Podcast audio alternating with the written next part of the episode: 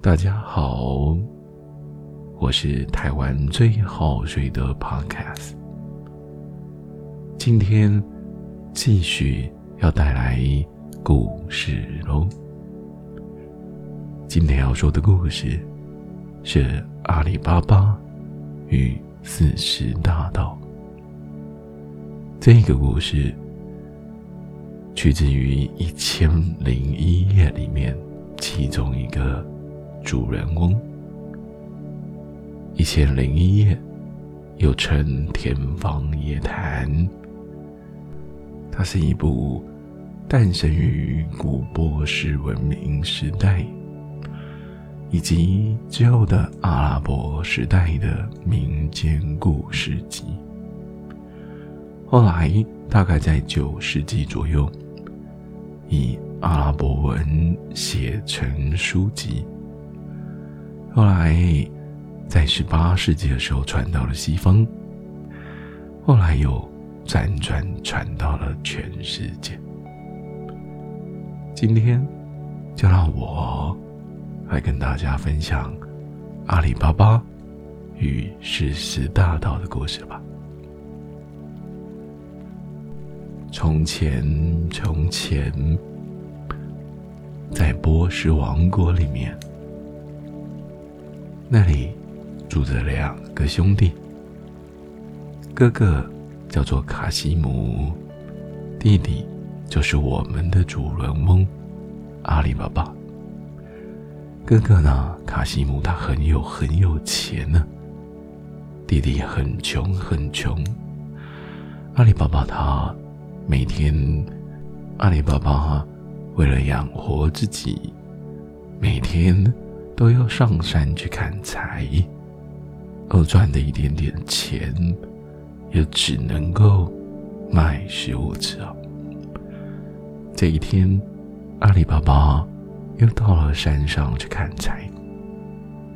阿里巴巴说：“啊，今天天气好好，我一定要利用太阳下山之前，好好的多砍几捆柴。”嗯，奇怪了，怎么有不同的声音呢？这个时候，到底谁会上山呢？阿里巴巴听到了马蹄声，哎呦，人来了不少呢，看起来好像是强盗。阿里巴巴决定赶快躲起来，可是啊。已经来不及喽。于是阿里巴巴就直接往这里，刚好有一棵树，就直接爬上去吧。后来呀，第一个强盗他说：“哈哈哈，老大，你看，我们今天的收获很多很多呢。”第二个强盗说。是啊，是啊，是啊，老大，我看我们应该也有几十袋的黄金吧。老大说：“哎，不要说了，我知道这次大家都很辛苦，我会好好的奖赏大家。天快黑了，我们赶快把马背上的黄金通通放下来。”待会，我们好好的去吃一顿好吃的庆祝庆祝。这时候的阿里巴巴仍然躲在树上，他很害怕着，一边偷听，一边偷偷的看。阿里巴巴算了一下，哇，这里的强盗很多很多很多呀。他数了一下，一个强盗，两个强盗，三个强盗，四个强盗，五个强盗，六个强盗，七个强盗，八个强盗，九个强盗。十个强盗。就这样子数了很久很久，数清楚了，原来强盗有四十个人呢。阿里巴巴说：“哎呀，我一定得小心一点，不要被他们发现了，不然铁定、一定啊，一定会被杀掉的。”老大这时候面对了一个门，拍了两下掌。说了一声“芝麻开门”，哎，阿里巴巴看了一下，原来那个大大的石头门是可以打开的呢。阿里巴巴在树上就看着那个门就这样子被打开了，看着这些强盗把黄金通通搬到洞里面去。隔了好一会儿，强盗们他们才又走出来。强盗把黄金搬好了，统统走了出来。这个时候啊，老大又对着这个洞门口大喊着：“芝麻关门！”老大这一叫，这个石头大的门呢？很大的石头门就嘣嘣嘣嘣嘣，统统关了起来。于是，这群强盗就开开心心的去吃好吃的东西，大肆庆祝一番呢。阿里巴巴看到所有的强盗都已经离开了，他爬下树之后，看了看这一个大门。哎呀，刚才那个老大好像是拍了两下，然后喊了一个好像是密语的样子。那我也来试试看好了。阿里巴巴于是就拍了两下手，说了一声“芝麻开门”。哇哦！这个石头门还真的打开了，于是阿里巴巴就走进去看看。阿里巴巴他好奇的走进去洞里面，马上就被闪闪发光的珠宝给吸引住了目光。哎呀，这些一定是那些强盗啊，抢！来的东西，嗯，我看我还是赶快离开这里好了。万一他们跑回来看，那怎么办呢？于是阿里巴巴决定赶快离开。他也随手抓了一袋金币，赶快逃出洞口。逃出去之后，他说了：“芝麻关门。”门就这样子慢慢的关上，阿里巴巴赶快逃到山下去，直接跑回家。跑到家里边之后，阿里巴巴跟老婆说：“老婆，老婆，我回来喽。”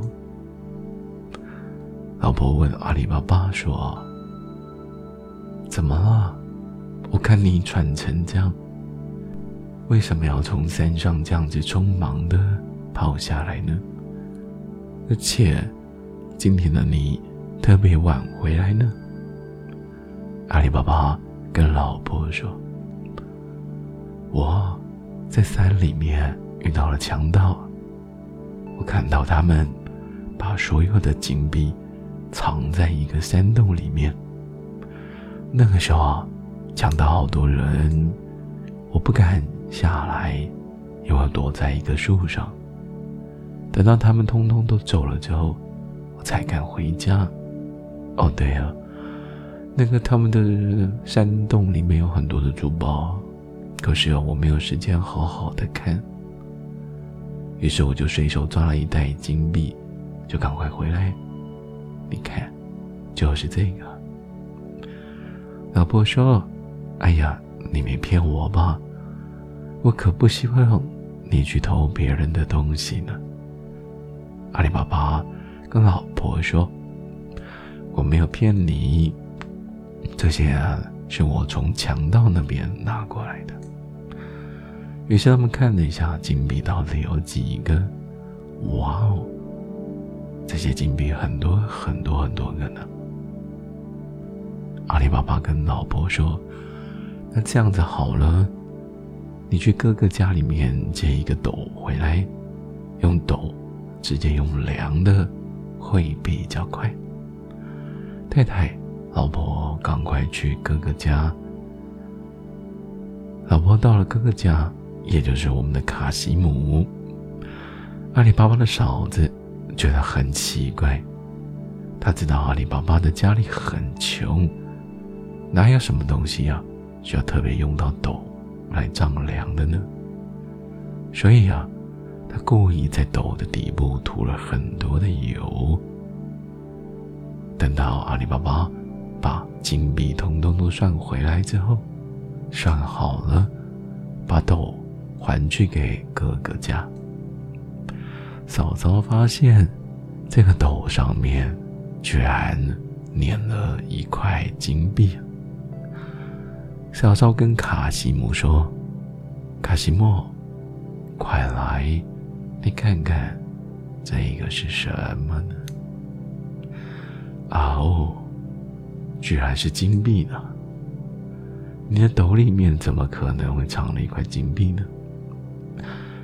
卡西莫问着嫂嫂说：“嫂嫂回来了，不是你的弟弟的。”哎呀！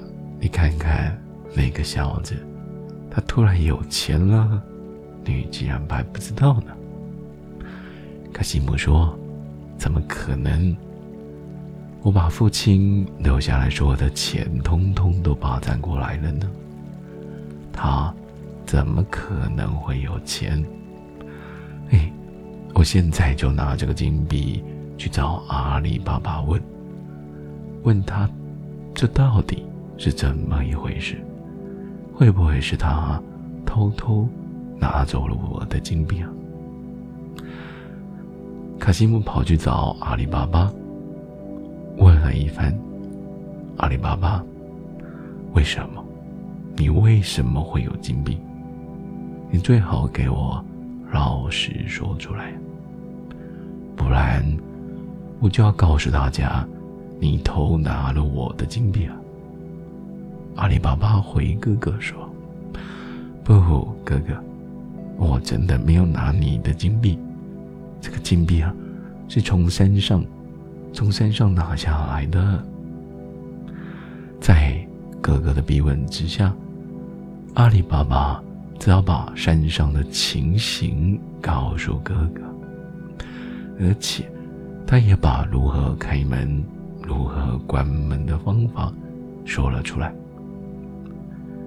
卡西姆听，哦，真的有这种事啊！哎呀，好，好，好，那是我误会你了。那没关系，我去了解一下。好，那我走了。第二天，天都还没有亮，卡西姆他急急忙忙的到山上去找珠宝，找山洞，找珠宝。心想着，里面有这么多的金银财宝，那我要多带几头驴子，带几头驴子，统统把他们载回家。找了一下子，卡西姆找到了传说中的山洞的洞口。于是，卡西姆拍了两下掌，说了：“芝麻开门。”真的开了呢！卡西姆惊讶的，看样子，阿里巴巴他真的没有骗我呢。走了进去，卡西姆被所有闪闪发光的金银财宝统统吸引住了。他这辈子没有看过这么多的宝物，真的是有够有够开心的呢。他说了：“太好了，这么多的金银财宝，现在应该没有人能够比得上我了。我是最有钱的人啊！”哈哈哈哈！卡西姆笑得很开心。贪心的他拼命的装珠宝，不但他把带来的箱子装得满满的，身上、口袋、衣服，所有能装的地方，通通都装得满满的。哎呀，早知道我应该带更多的箱子来呀！哎，没关系，没关系，今天我们就这样就好了。后来呀，他要出去的时候，他发现他忘记怎么开门呢。他就说：“花生开门，嗯，哎，不对，绿豆开门，嗯，不对，红豆开门，啊，也不对，玉米开门，也没有动，啊。”冰棒开门，也不是；橘子开门，嗯，不是。那有什么可能呢？嗯，我真的想不起来。怎么办？贪心啊，贪心的卡西姆，他忘记到底要怎么开门了。那怎么办？他统统乱念一通。正当他急得满头大汗，想要跑出去的时候，结果听到了突然有一声大喊：“芝麻开门！”卡西姆本来很开心的，想要道谢：“对对对对对，就是芝麻开门呐！”原来是强盗回来了。强盗看到了卡西姆，他非常的生气，居然有了好大胆，跑来我们家的山洞偷东西啊！所以强盗当然不可能放过卡西姆。老大生气了，直接抽出刀来，马上就把卡西姆给砍了。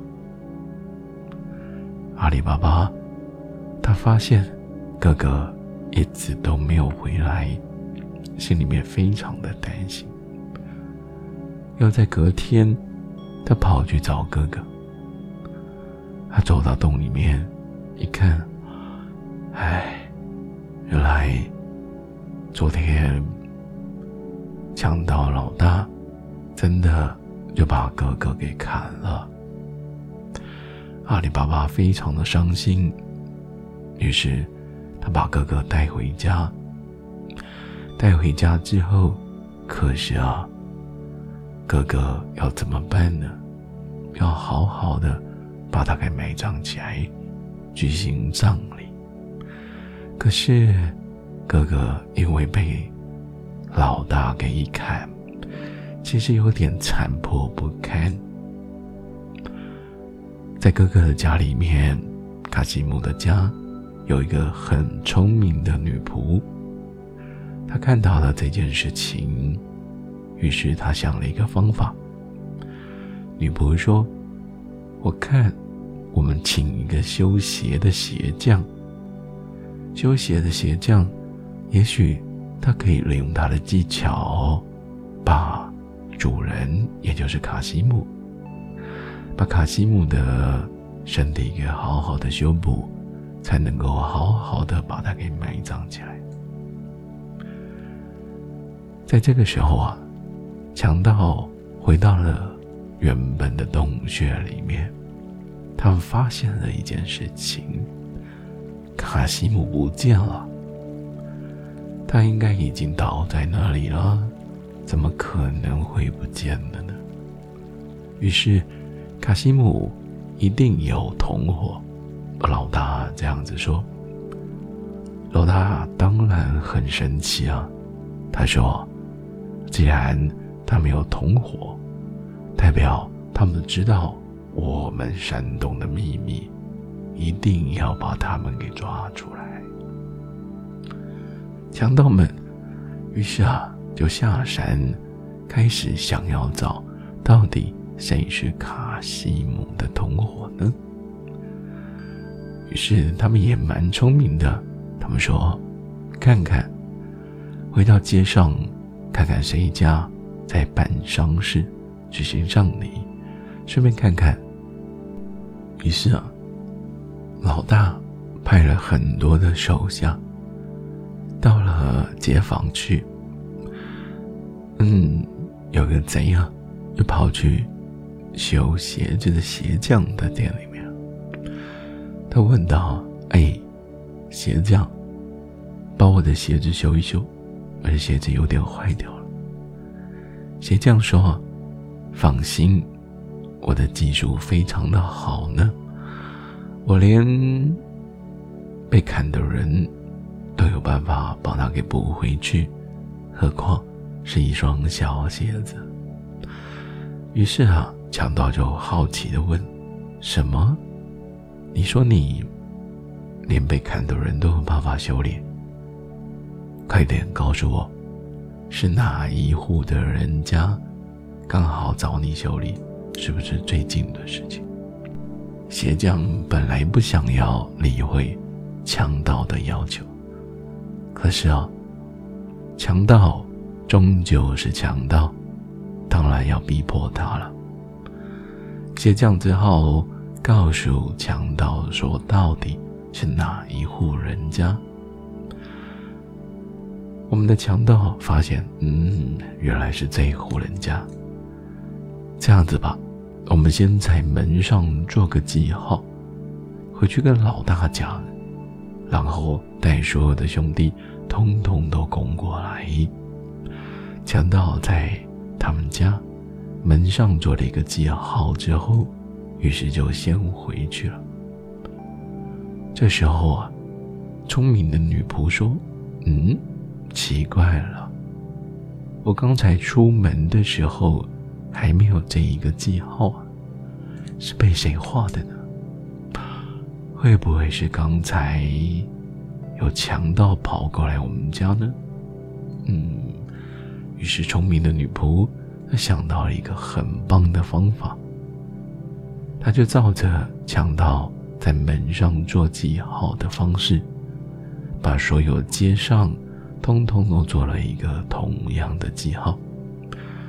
于是每一个人的门口都有记号，这样子，强盗回来的时候，是不是就根本看不出来到底是哪一家了呢？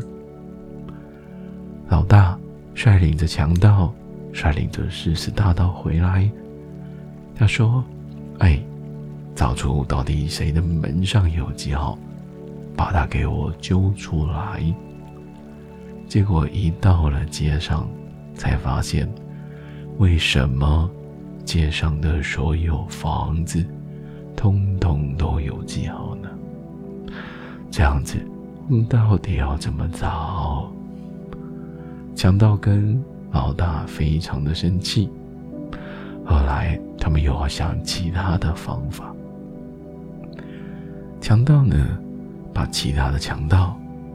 统统装到油桶里面，油桶子很大桶，再把自己装成卖油的商人。老大沿街叫卖，卖油啊，卖油啊，有人要买油吗？先生，买点油吧。阿里巴巴说：“呃，这位商人，我的嫂嫂她不在家。”嗯，我也不晓得他要不要买油啊。这样吧，我看您很辛苦，要不要先坐下喝杯茶吧？阿里巴巴他看着卖油的老人，因为辛苦的叫卖，就把他给留了下来。我们聪明的女佣，她发现要招待客人的时候，即使这个客人是强盗的。没有油炒菜怎么办？今天要宴请客人呢，可是我们没有油。于是他就直接想：既然呢，我们家的客人就是个卖油的，不如我们外出去看看他的油桶。我们先到他的油桶里面拿一点点的油，拿完之后，晚一点再请他帮我们算钱付给他就对了。于是啊，女佣就赶快到外面去看，那桶子里面的油到底有多少，可以拿来用一下。后来呀，女佣走过去看，哎呀，桶子里面居然是一个又一个的强盗。女仆看到了，赶快退两步。哎。里面竟然都是强盗，那里面还有一点点油，于是呢，他们就把还有的油通通都倒到强盗的桶子里面。于是誓死大盗，他们就在充满油的桶子，多么危险啊！这个时候，如果放了一把火，所有的桶子。就可以通通的烧起来。那个我们的客人，也就是老大，他其实正在跟阿里巴巴他们正在吃饭、聊天，在外面的筒子通通都烧了起来，他们还不晓得。外面的强盗已经解决了，那就剩里面的老大。这位聪明的女仆，她提了议，她说：“就让我来跳舞，给大家看一看吧。”原来，我们的女仆身上藏了一个小刀，她趁着在跳舞的时候，往老大刺了过去。于是，在外面的强盗，以及在室内的老大，统统都解决了。阿里巴巴有一点吓到，不过还好，我们真的要感谢这位聪明的女仆。如果没有她，我们就没有办法打败强盗的。后来，阿里巴巴回到山上，打开了金银财宝的山洞，把所有的财宝通通运回到了山下。这些钱全部分给镇上、街上所有的人民，大家因为有钱了，也因此过着幸福、快乐、无忧无虑的日子了。而阿里巴巴也获得了全村的尊敬。这个就是我们阿里巴巴与四十大盗的故事。最后，要跟大家说一声晚安，我们下次再见，拜拜。